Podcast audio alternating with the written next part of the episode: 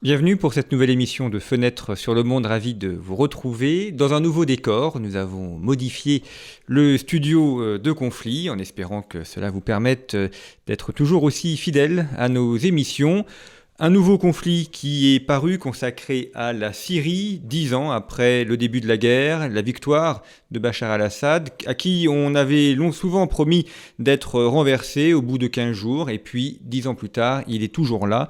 C'est ce que nous essayons d'étudier dans ce numéro de conflit, les raisons pour lesquelles Bachar al-Assad est toujours à la tête de la Syrie, la façon dont l'Europe s'est mal prise dans ce conflit syrien, et puis en Europe également la diplomatie française qui a très mal joué cette partie syrienne. De très nombreuses cartes dans ce numéro consacré à la Syrie où vous pourrez retrouver un grand nombre de spécialistes français et internationaux à retrouver donc en kiosque et puis sur notre site internet revueconflit.com. Et puis dans les nouveautés, nous relançons également les voyages conflits après les périodes de confinement. Au mois de mai, un voyage en Géorgie et en Arménie pendant une dizaine de jours. Là aussi, vous avez toutes les informations sur notre site internet revueconflit.com. Et donc, si vous voulez découvrir ces deux pays du Caucase, ce sera avec grand plaisir de vous y retrouver et de retrouver également Tigran Yegavian, qui euh, est membre du comité de rédaction de Conflit et qui nous accompagnera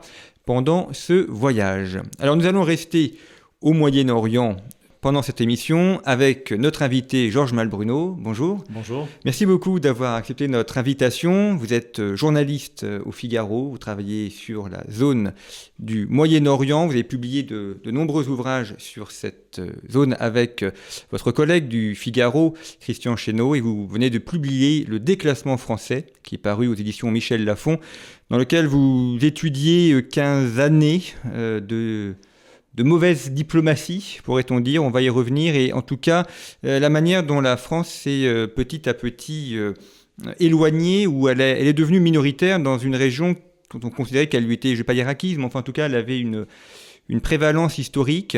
Il y a un, élément qui m'a surpris en, lisant votre ouvrage, c'est de voir le fonctionnement de la diplomatie française. Euh, vous expliquez notamment comment le président Macron travaille et les différents services qu'il y a autour de lui. Et on a l'impression, enfin c'est pas qu'une impression, du reste c'est une, concentration des pouvoirs autour du président. Euh, le Quai d'Orsay qui finalement ne sert plus à grand chose, enfin n'a plus vraiment de prix sur les événements, à tel point qu'on peut se demander euh, à quoi sert encore le, le Quai d'Orsay. Et finalement toutes les décisions sont prises à l'Élysée avec le cabinet du président de la République et donc un petit groupe de personnes et aussi les décisions qui sont toujours prises dans, l'immédiateté, dans l'actualité, et donc l'impression que la notion de temps long, la diplomatie c'est du temps long, que la notion d'histoire a, complètement disparu de la diplomatie française. Effectivement, euh, cette tendance à la, présidentialisation de, euh, de la, diplomatie et, de la politique extérieure française euh, s'est accentuée sous euh, Emmanuel Macron.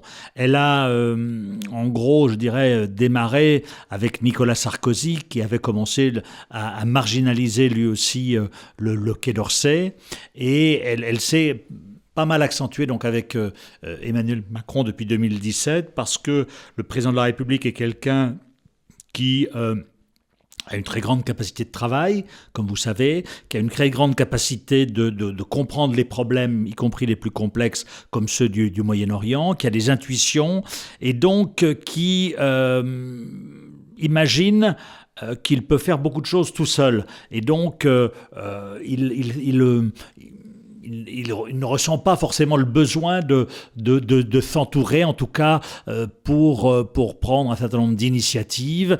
Et c'est ce qui aboutit à donc cette concentration de la, de la décision euh, à l'Élysée au détriment, vous l'avez dit, donc du Quai d'Orsay qui, qui, qui, a été marginalisé. Et au sein du Quai d'Orsay, et ça même avant Emmanuel Macron, de la, ce qu'on appelle la direction Afrique du Nord Moyen-Orient, celle qui est compétente géographiquement sur, la, sur la zone dont on parle aujourd'hui, euh, cette direction Afrique du Nord, Moyen-Orient, qui était dans le passé, lorsque la France avait une politique arabe digne de ce nom, sous euh, Général de Gaulle et après sous euh, Pompidou, Giscard, Mitterrand et Jacques Chirac aussi, eh bien, était une direction phare du Quai d'Orsay. Et depuis, en gros, une petite dizaine d'années, avec justement au sein du Quai d'Orsay une, une, lutte d'influence entre cette direction Afrique du Nord et puis la direction des affaires stratégiques qui peu à peu, à partir de, euh, à partir de Nicolas Sarkozy, en gros, a pris le dessus.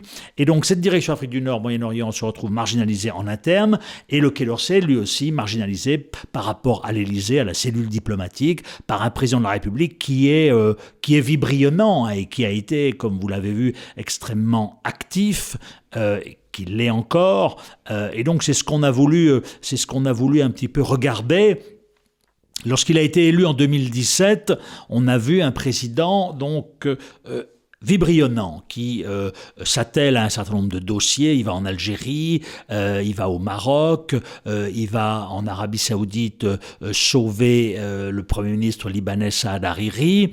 il apparaît pragmatique, il fait des déclarations sur la Syrie, par exemple, sur l'Iran aussi. Donc on, voit un président, il y a une volonté de remettre la France sur l'échiquier de cette région. Euh, place que la France avait un petit peu perdue sous François Hollande et sous Nicolas Sarkozy, par, euh, on pourrait revenir par des zigzags, donc soutien euh, aux dictateurs jusqu'en 2011, ensuite printemps arabe, et donc soutien là massif et, aux révolutionnaires.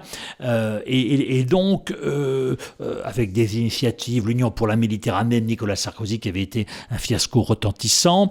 Et donc, donc on voit un président Macron, jeune, parlant bien l'anglais, à l'aise, hein, pragmatique, comprenant encore une fois facilement, rapidement les, les, les, dossiers, euh, qui, qui se relève les manches et qui, et qui va au charbon, si je peux m'exprimer ainsi. Et donc, c'est pour ça on, s'est dit, on, va, on va faire un petit peu les, les carnets diplomatiques d'Emmanuel Macron, on va le suivre un petit peu. Et puis on, s'est rendu compte assez rapidement, en particulier après l'épisode libanais de 2020, après l'explosion au port de Beyrouth le 4 août 2020, euh, et ces deux, deux voyages voyage euh, en trois semaines, hein, euh, que euh, finalement, eh bien, derrière cette, ce vibrionnisme, eh bien, il n'y avait pas beaucoup de résultats. Et c'est pour ça qu'on a, c'est pour ça qu'on a un petit peu décortiqué, un peu autopsié la politique extérieure française euh, non seulement au Moyen-Orient, mais aussi au Maghreb, en prenant dossier par dossier, l'Algérie, la Libye, euh, le Liban bien sûr, l'Iran, le Golfe, la Turquie et d'autres,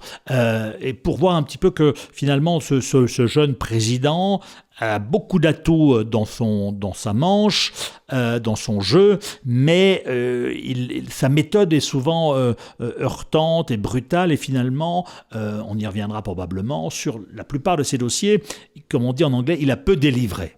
si on fait un bilan des cinq ans, quelles seraient pour vous les, les principales victoires diplomatiques dans le monde arabe?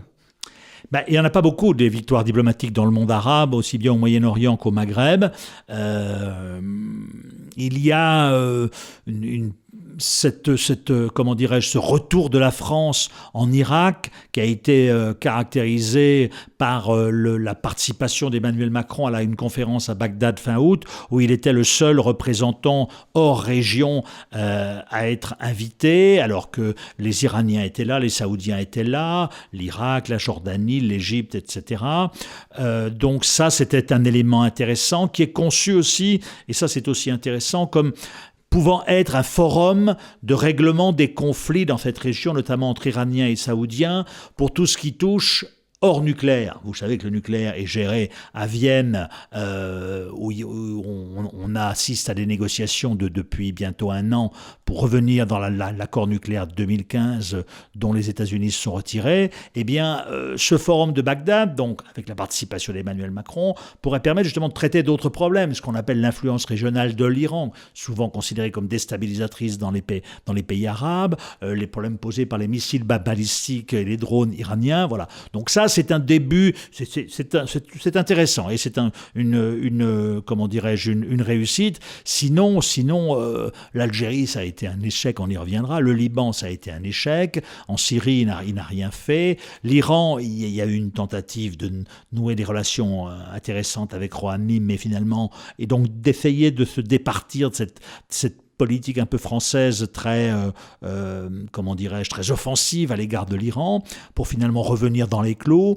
Euh, les pays du Golfe, hormis les Émirats arabes unis, donc il y a eu un, succès commercial en fin d'année dernière avec le, l'achat par les Émirats de 80 rafales. Sinon, il n'y a pas beaucoup de, pas beaucoup de succès hein, avec l'Égypte aussi. On a une très bonne relation, euh, qui est marquée surtout par, euh, euh, par ce qu'on appelle une diplomatie sécuritaire-militaire, c'est-à-dire hein, où, les, où les ventes d'armes et la coopération sécuritaire est très importante. Sinon, sinon c'est quand même un bilan, justement, quand on compare l'énergie qu'on consacrait à cette région par Emmanuel Macron et les résultats, eh bien, le déséquilibre est quand même flagrant. Vous décrivez justement un, président pressé, un président impétueux qui certes a l'intuition et l'intelligence de, comprendre la complexité des, dossiers. On a l'impression qu'il pose les, bons diagnostics, mais qu'il y a un problème de méthode. Qu'est-ce qui caractérise la, méthode Macron pour expliquer justement euh, ces échecs? Et peut-on aussi, et soyons réalistes, euh, ce déclassement français n'est pas le seul fait euh, du président Macron, mais un problème plus, plus général. Qu'en est-il? Ce déclassement, si vous voulez, il a commencé, on, le fait dater à peu près de la fin du deuxième mandat de Jacques Chirac à partir des années 2005-2006, où, obnubilé par la crainte de voir la communauté internationale se fracturer après le non français à l'invasion américaine de l'Irak, eh bien, Jacques Chirac renoue avec les États-Unis euh, et, donc renoue avec Israël également. Et donc à partir de là, la France un petit peu sa singularité dans, le, dans cette région. La voix française n'est plus singulière. Et ensuite, il y aura euh, une poursuite de cette euh, politique de rapprochement avec les États-Unis, avec Nicolas Sarkozy, qui fera rentrer de nouveau la France dans le commandement intégré de l'OTAN, se rapprochera d'Israël, échec de l'Union pour la Méditerranée. Donc à partir de là, on voit qu'il y a un début de un glissement de la position française que l'on retrouve aussi bien euh, en matière économique avec un recul de nos, de nos positions commerciales, que l'on retrouve aussi au plan linguistique avec un recul de la francophonie, que ce soit au Liban, dans les pays pourtant euh, de tradition francophone, en Algérie aussi. Euh, et donc, voilà, ce déclassement, c'est pour ça qu'on a voulu prendre aussi du recul, ne pas dire tout est de la faute d'Emmanuel Macron. Au contraire, on dit que Emmanuel Macron, en 2017, a essayé d'enrayer ce déclassement, ce, recul, mais qu'il n'y est pas parvenu parce que, comme vous disiez, il y a effectivement avec chez, Macron un très bon diagnostic. Souvent, bah, c'est quelqu'un de pragmatique, qui n'est pas, euh, qui n'a pas l'esprit encombré par euh, euh, la guerre d'Algérie. Il ne l'a pas connu par le, conflit chiite-sunnite. C'est quelque chose qui, qui, lui est un petit peu, comment dirais-je, pas étranger, mais en tout cas, il n'est pas partie prenante, il n'a pas de, de, passé de relations euh, personnelles avec tel ou tel dirigeant, comme euh, Jacques Chirac pouvait en avoir. Mais euh, à partir de ce bon diagnostic, il y a souvent une, une méthode donc brutale, heurtante, parce qu'il veut aller très très vite et, il veut un petit peu, comment dire, provoquer euh, son interlocuteur. On raconte par exemple avec l'Algérie, lors de son voyage en décembre 2017, euh, où euh, il, tient des propos absolument extrêmement durs au président Bouteflika, qui est dans un état de santé extrêmement dégradé, et qui lui dit en gros, votre politique est un échec, mais cet échec, c'est moi qui le paie dans les banlieues. Euh, un visa pour la France, ça n'est pas une politique pour, l'Algérie, etc., euh, etc. Donc il, il, leur tient un langage de vérité, certes vrai, mais euh, face à des vieux classiques qui ont en moyenne 80 ans, ce langage de vérité va être finalement stérile. Il convoque également, au mépris des usages diplomatiques, le chef d'état-major de l'armée algérienne, général Gaïd Salah, qui a 78 ans, pour lui déplier une carte du, Sahel sous les yeux et pour lui dire ici vous jouez un double jeu, là vous n'attaquez pas à, Acmi et là euh, vous offrez un refuge au chef euh, Ayad Ghali, au chef de de l'ACMI. Et donc, euh, il a effectivement ce langage cru à, l'égard avec ses interlocuteurs, qu'il a eu également au Liban, où on raconte le, le verbatim de ses échanges avec les dirigeants libanais. Mais in fine, euh, voilà, cette volonté de, euh, d'enfoncer des portes pour provoquer un peu son interlocuteur, pensant que son interlocuteur va venir sur ses positions, etc. Eh bien, euh, ce langage cru a débouché sur très très peu de résultats, puisqu'on a vu en Algérie la, politique un peu de la main tendue d'Emmanuel Macron, les gestes qu'il a consentis au pouvoir algérien sur la, restitution d'un certain nombre de crânes, sur l'ouverture du dossier mémoriel avec le rapport Stora. Les Algériens, le pouvoir algérien n'a n'a pas renvoyé l'ascenseur. Effectivement, donc il avait et donc là ça a été un, l'Algérie a été de ce point de vue-là un échec et avec aussi une euh, souvent chez Emmanuel Macron euh, une pratique du en même temps plus forte que de ce qu'on que la disruptivité, qualité dont on l'affuble généralement. En Algérie, il commence son mandat en, en 2017, euh, pendant la campagne électorale, en disant que la colonisation a été un crime contre l'humanité ce qui est des propos forts qui peuvent se comprendre, mais qui sont forts et qui sont destinés un peu à, montrer au, pouvoir algérien que, euh, que ce pouvoir aura en face de lui un interlocuteur euh, qui, qui, sera ouvert.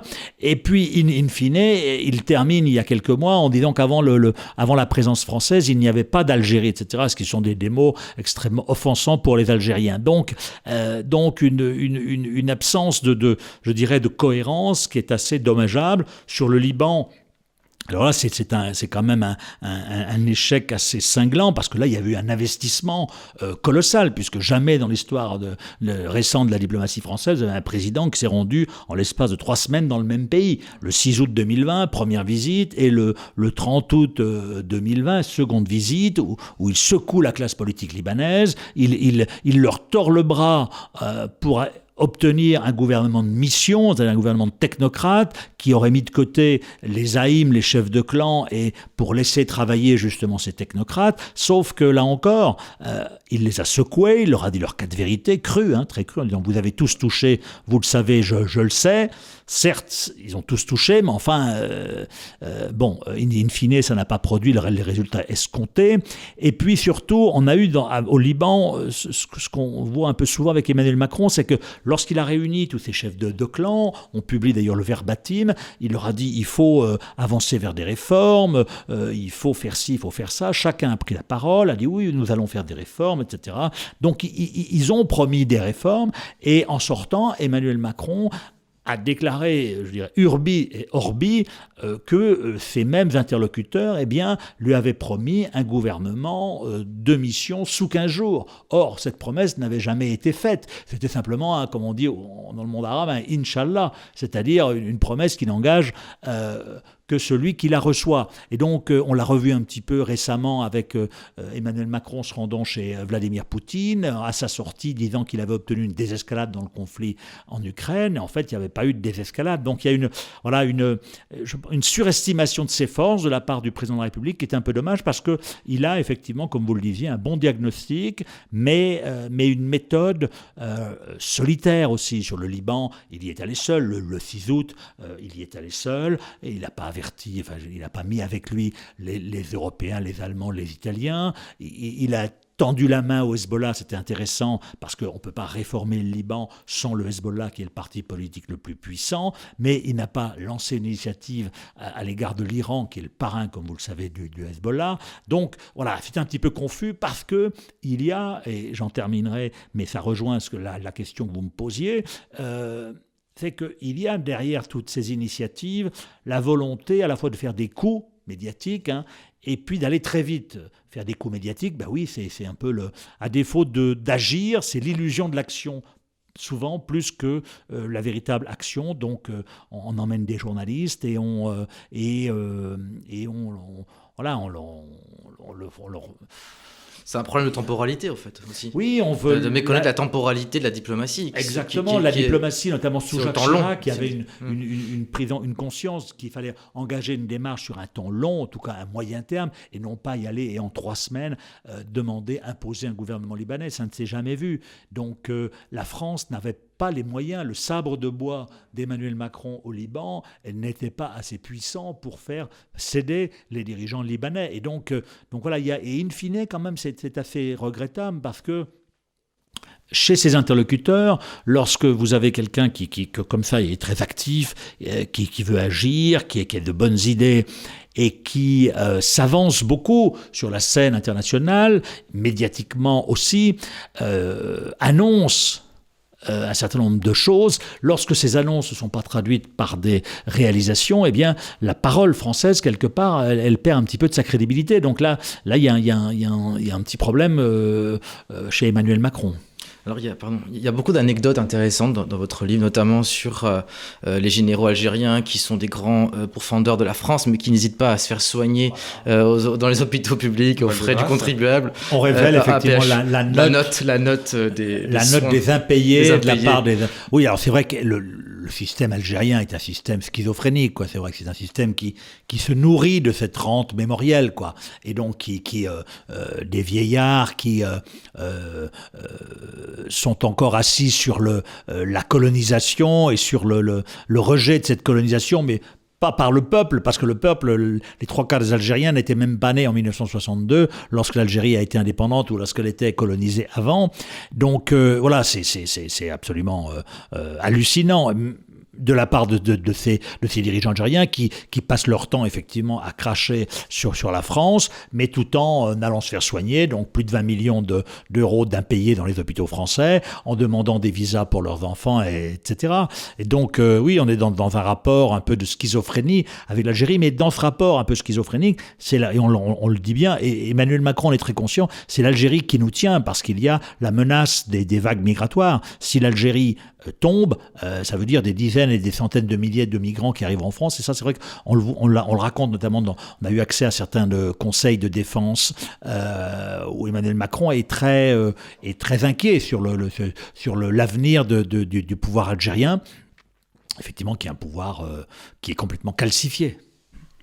Vous évoquez l'action euh, du président de la République, mais la, présence française, c'est aussi tout un, humus, une présence culturelle. Vous évoquez notamment, enfin, vous avez plusieurs entretiens avec Charles Personas, qui est le directeur de l'Institut du patrimoine. Il y, a, les écoles, il y a euh, les liens culturels, il y a la, francophonie, et francophilie également des, des élites euh, de cette région. et ça aussi, c'est en train de de hum, t'effacer. Euh. Oui, ça recule un petit peu parce que, euh, encore une fois, comme je vous le disais, les, les, les la pratique du français a tendance à reculer parce que la France apparaît comme un pays moins attractif pour les jeunes euh, de ces régions-là, euh, parce que, parce que l'économie française est moins capable d'absorber, d'offrir des perspectives euh, à ces jeunes qui ont 17-18 ans et qui se disent, ben, certes, je suis allé au lycée français, mais à partir de la première, je vais faire un, lycée anglophone, parce qu'ensuite, j'irai étudier ou à Londres ou, aux États-Unis. Donc oui, notre, la perte d'influence du français est aussi la conséquence de notre recul économique, hein, avec des, des, pertes de, de, position assez importantes dans cette région. Euh, le Liban, oui, le Liban, oui, ou, la pratique du français. Le Liban, quand même, c'est par excellence le pays où, le français, en tout cas au Moyen-Orient, est encore le plus parlé, mais l'usage du français régresse au Liban.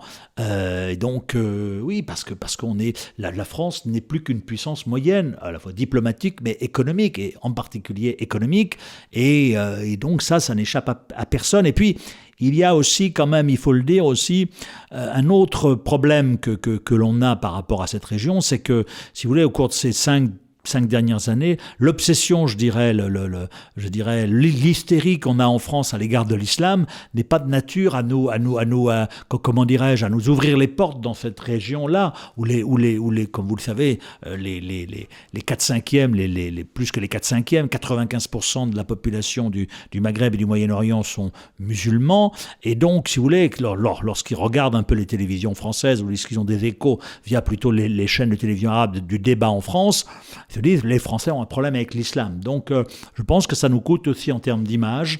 Et donc ça participe aussi quelque part à ce déclassement euh, euh, français dans toute cette région. Vous dites d'ailleurs le concept de laïcité est incompréhensible. Ah bah, la laïcité, oui.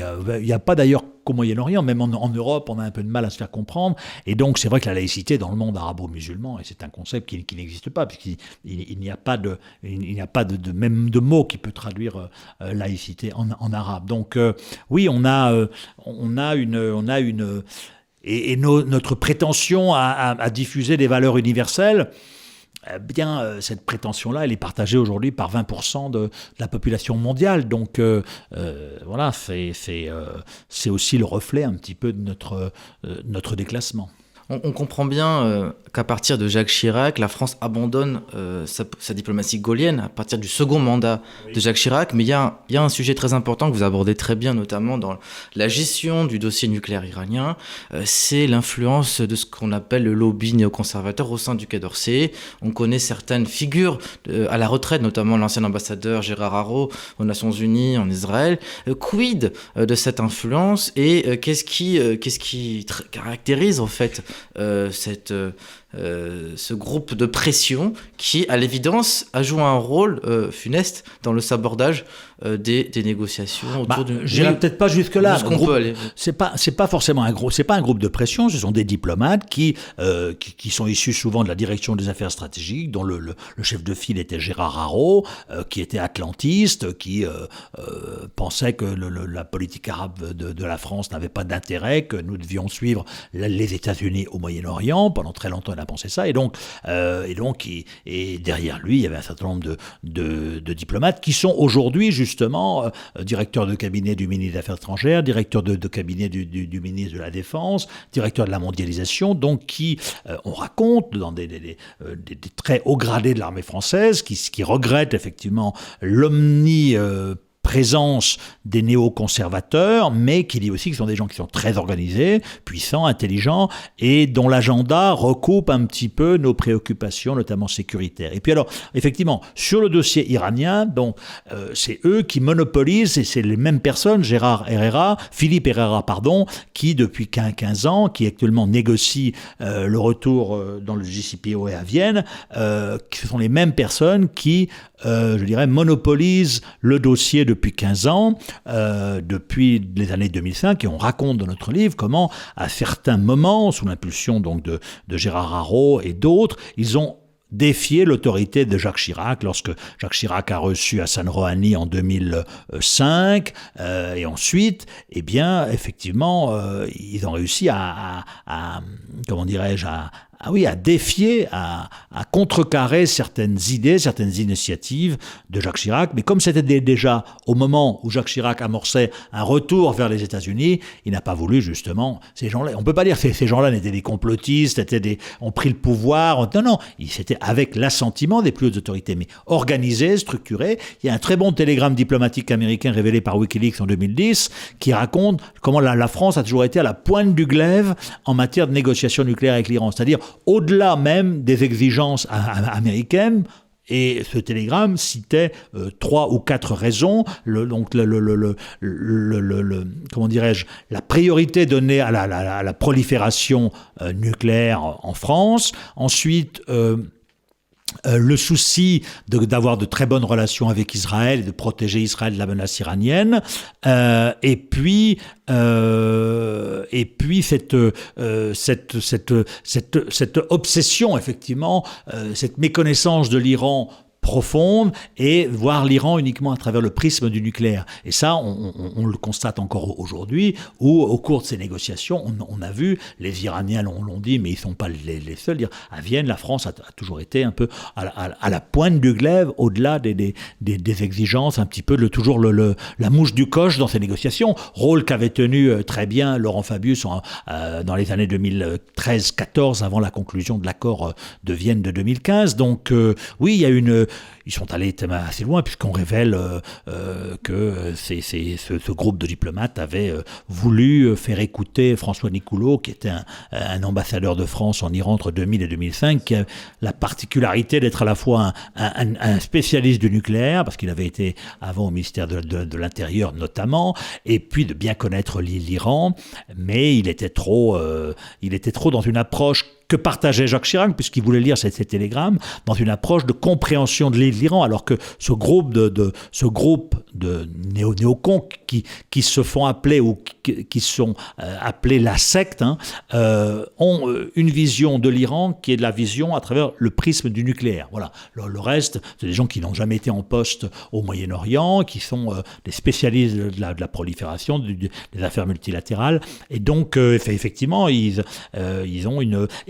Et Emmanuel Macron, si vous vous souvenez, en 2017, lorsqu'il prononce euh, son euh, premier discours devant les ambassadeurs en août 2017, dans quelques mois après son élection, il, parle, il, dit, il faudra, ou il faudra en finir avec l'État profond. Il visait un petit peu ça. Il dit, il faudra en finir aussi avec la pensée néoconservatrice euh, importée des États-Unis, etc. Donc là aussi, je vous dis, quand, on regardait ça, on se dit, tiens, il y a quelqu'un d'intéressant parce qu'il va, il va oser faire des choses. Et finalement, il n'a pas pu faire parce que ou il n'a pas voulu, ou il n'a pas pu, en tout cas, euh, il, n'a pas pu, je, dirais, remettre en cause cette pensée néoconservatrice euh, qui, euh, qui, quand même, a, connu un certain échec avec l'affaire des, sous-marins australiens, vous parliez de Gérard Haro tout à l'heure, a écrit un article à l'issue de cette déconfiture française en disant qu'il fallait revenir aux sources du gaullisme, ce qui était quand même une sacrée pirouette de, la part de quelqu'un qui a passé sa vie à,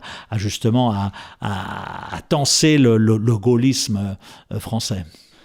Vous évoquez aussi le fait qu'il y a de, moins en moins de candidats pour le, cadre d'Orient, donc pour cette euh, partie de la diplomatie française qui est consacrée à l'Orient. pourquoi ça, n'intéresse plus ou parce qu'on ne forme plus de bons diplomates? Je pense qu'il y, a, le, il y a plusieurs aspects. Il y a le, bah, comment dirais-je, je dirais la, la le, le, le Quai d'Orsay est une maison, alors on, euh, un très haut gradé de l'armée française, qui les connaît bien, le Quai d'Orsay et d'autres, est une maison sinistrée, euh, parce que justement, ils, ont été marginalisés, bah, etc. Euh, et donc, euh, il y a encore de très très bons diplomates au Quai d'Orsay, mais c'est une maison quand même qui, en gros, depuis Nicolas Sarkozy, a été, a été secouée, marginalisée. Donc, voilà, il y, a un peu, il y a beaucoup de diplomates qui sont un peu pas très heureux. Et puis, alors, il y a cette, cette, cette domination de la, des affaires stratégiques par rapport à l'Afrique du Nord, Moyen-Orient, qui fait que ben, il y a un certain nombre de jeunes, de jeunes diplomates français qui, euh, euh, qui, qui, sont... Euh, aussi marginalisé. Et puis aussi, il y a le fait, alors c'est une mesure technique, mais qui a eu son importance, c'est que euh, c'est euh, Laurent Fabius qui a souhaité la parité dans les nominations entre hommes et femmes partout. Et donc, du jour au lendemain, le Quai d'Orsay, qui était plutôt vu comme une maison assez sexiste, hein, eh bien, on a, on a fait monter un certain nombre de, de femmes au rang d'ambassadrices. Et, et, donc, évidemment, il y a eu en plus quelques ratés, parce qu'on ne s'improvise pas du jour au lendemain ambassadrice ambassadeur ou ambassadrice. Hein. euh, et, donc, surtout lorsque le Quai d'Orsay était, comme je vous le disais, une maison euh, vue comme étant assez sexiste. Et donc, il y a eu quelques, quelques ratés dans le casting. Et donc, oui, il y a, une, il y a, une, il y a eu une espèce de mal-être au Quai d'Orsay aujourd'hui, et euh, en particulier dans cette direction Afrique du Nord, Moyen-Orient, pour des jeunes diplomates euh, qui, qui, ont. Parce que la position de la France a perdu, c'est ça, moi, ça fait 30 ans bientôt que je, je sillonne cette région, j'y ai habité longtemps. On, a, on, on, on est moins en phase avec la réalité du terrain. Voilà, on est moins en phase et ça c'est embêtant parce que c'est le terrain qui quand même guide euh, in fine euh, nos, nos actions, nos décisions et euh, voilà avec cette, cette pensée effectivement néoconservatrice à laquelle s'est ajoutée une, une, pensée néo-interventionniste plutôt de gauche à partir des printemps arabes selon laquelle eh bien il fallait intervenir dans un certain nombre de pays pour apporter la démocratie en Libye, en Syrie, etc.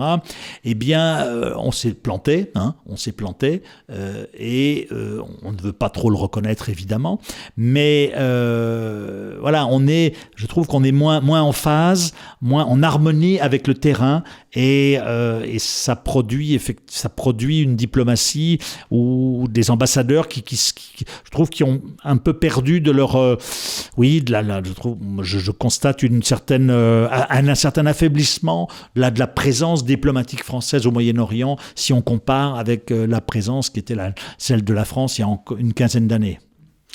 Euh, oui, parce que vous dites totalement que ces ambassadeurs, c'est un peu des, VRP qui sont là pour vendre du Made in France. Alors qu'on est même, on, perd des parts de marché par rapport à nos principaux concurrents. Donc c'est même pas gagnant que d'investir dans l'outil sécuritaire et militaire. Moi j'avais une question par rapport à, d'autres partenaires envisageables dans la région dont on parle peu ou pas. Euh, le sultanat d'Oman par exemple, avec qui on n'a pas beaucoup d'échanges. Oui, bah, mais qui un petit pays, oui, mais qui a une grande diplomatie. Qui a une grande diplomatie, de, de, la conciliation. La conciliation, qui parle avec tout le monde. Oui, oui. Et, bah est-ce que la France n'a pas intérêt, est-ce n'a pas intérêt justement à, nouer un vrai partenariat euh, avec Oman. En tout cas, moins peut-être pas un vrai, peut-être pas un vrai partenariat, parce que c'est comme un tout petit pays qui a pas beaucoup de de, de, ressources, etc. Mais en tout cas, arrêter de le marginaliser. De, euh, L'ancien ministre des Affaires étrangères, Youssef Bin Alaoui, euh, disait à, Le Drian il y a 4-5 ans, on a noté que vous êtes allé 17 fois aux Émirats Arabes Unis, vous êtes, on n'a pas eu de, visite d'un ministre français de haut rang depuis 5 ans, 5-6 ans. Donc oui, il y a une, on a nos, on a alors au-delà de ça, c'est qu'on a la, France a pêché par par zigzag. Vous vous souvenez, Nicolas Sarkozy, à peine élu en 2007, fait du Qatar son allié stratégique, aux grandes dames de l'Arabie Saoudite, qui, euh, quoi qu'on pense, l'Arabie Saoudite, c'est le grand pays du, Golfe. Et donc euh, ensuite, François Hollande alors refait un, un, nouveau zigzag en revenant du côté de l'Arabie Saoudite. Emmanuel Macron, lui, euh, se met du côté des Émirats Arabes Unis.